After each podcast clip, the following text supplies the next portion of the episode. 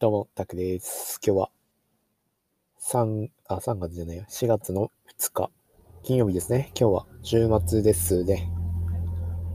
えーカリンバ歴は300日目、300になりましたね、ついに。で、えー瞑想歴が、えー46日目で、Twitter、インスタ、ラジオ、毎日投稿歴が92日目。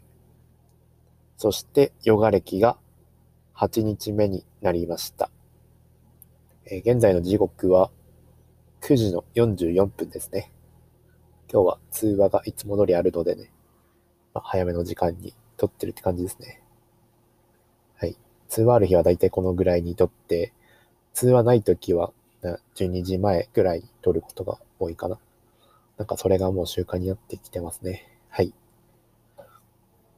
今日はね、結構カリンバで結構変わったことがあるから、それの報告ってか、していけたらと思ってますね。はい。えーっとね、昨日言ってた練習法っていうのね、全部試したって感じですね。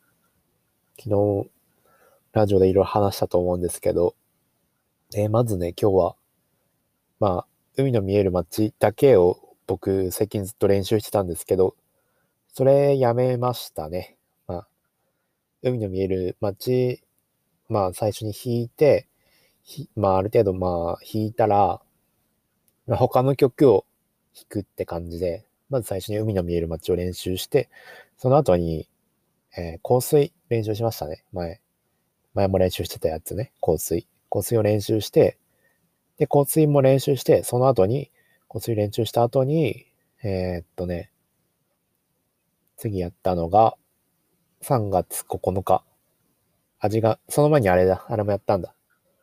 えー、っとね、名前が出てこない、スラスラ出てこないんだけど、クリスマスソング、バックナンバーさんのクリスマスソングやって、で、その後に、3月9日やって、その後に、えー、っと、夜にかけるやって、で、最後にですね、あの、エヴァンゲリオンのですね、最近出た曲、ラブ、ワンラストキスっていう、あの、新曲、映画の主題歌、宇多田ヒカルさんの曲ですね。それを最後に練習したって感じですね。で今回はね、まあいろんな、まあいろんな曲をね、均等にローテーションで回してるって感じですね。うん。そしたらね、今、ローテーションで回してるんですけど、すごいね、集中力が増してるんですよね。やっぱ曲が変われば、あ、全然飽きないんですよね。うん。全然飽きない、ほんと。すごいいいですね。うん、もう手応え感じてますね。もう明らかに、こっちの方が生産性上がってるなって気がしますね。なんで、うん、もう、いろんな曲を同時にやるってことが大事なのかな、と思いましたね。このやり方で多分いい感じだと思います。うん、すごい。ね、新しい曲に入るたびにね、新鮮な気持ちになるからね、集中力が増すんですよね。はい。あ、そ言い忘れてたんですけど、あの、スタンド FM の方ですね。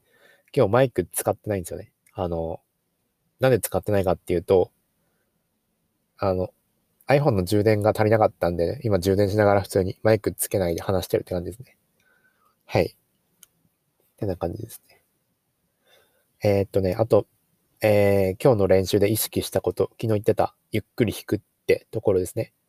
まあ、海の見える街とか特に意識したんですけど、とにかくゆっくり、スローテンポ。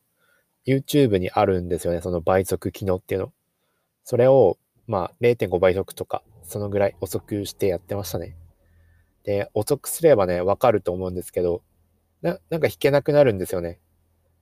あの、標準の速度だったら指が覚えてるからスラスラ弾けるんですけど、あの、ゆっくりにした途端弾けなくなるっていう。だほ本当で、本当の意味で覚えてない、だと思いますね。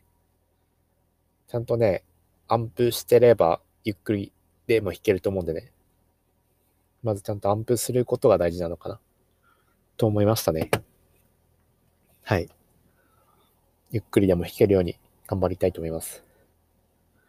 うん。あとね、昨日ちょっと言い忘れたんだけど、あの、アンプのコツとして一番いいのが口にドレミアソラシドを、のメロディーを口に、口で言えるようにする。まあ、カエルの歌とか、あの、ドレミファー、ドレマミレードだっけ？ドレミファーミレードみたいな、ああいうのがあるじゃないですか。その歌詞を全部ドレミにするみたいな。それってすごい効率的なアンプの方法らしくて、なんで、僕もそれ試してますね。その、まだ海の見える場所とかもう試しないんですけど、今日やったあの、エヴァンゲリオンとかをドレミで歌ったりしてましたね。ドレミで歌いながら弾くとかしてたですね。うん。これちょっと楽しみだな。こう今後どうなっていくか。でね、メロディー、メロディーは、あの、口で言えるようにした方がいいんですけど、コードはね、別に言えなくてもいいみたいだね。えー、だいたいメロディーが分かれば、コードも分かるんですよね。メロディーの、まあ、例えばどうだったら、ドミソのどっか、まあ、使ってることが多かったりするし、そ、そういうので、まあ、出していけばいいのかなと思いますね。まずメロディーアンプすればね、いいことだら、いいことっていうか、普通に弾けるのかなと思いましたね。はい。先にメロディーアンプしちゃうのもいいと思います。えー、そうですね。今日はすごいいい感じでしたね。集中力が増して、うん。かなり集中できたですね。昨日はダメでしたけどね。昨日ダメで、夫いは、えー、夫いは良くて、3日前はダメで、なんか、波があるんです。でも、なんか、今手応え感じてるんで明日も大丈夫そうですね。はい。明日も多分同じ感じでやると思いますね。うん、今、エヴァンゲリオンの曲やってるんですけど、もっと新曲増やしていきたいですね。もっとサイクル回して、うん。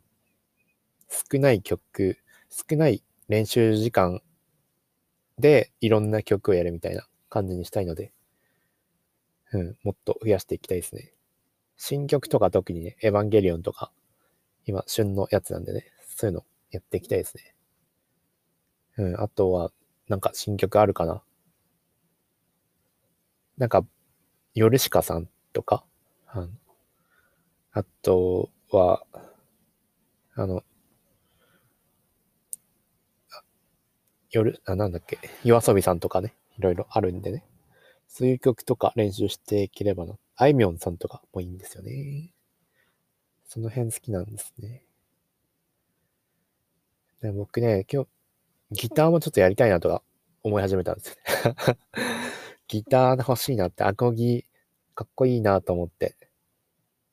うん、あいみょんさんとか見てる。あと、田村淳さんが今、ギター、アコギター、アコギ始めたんですよね。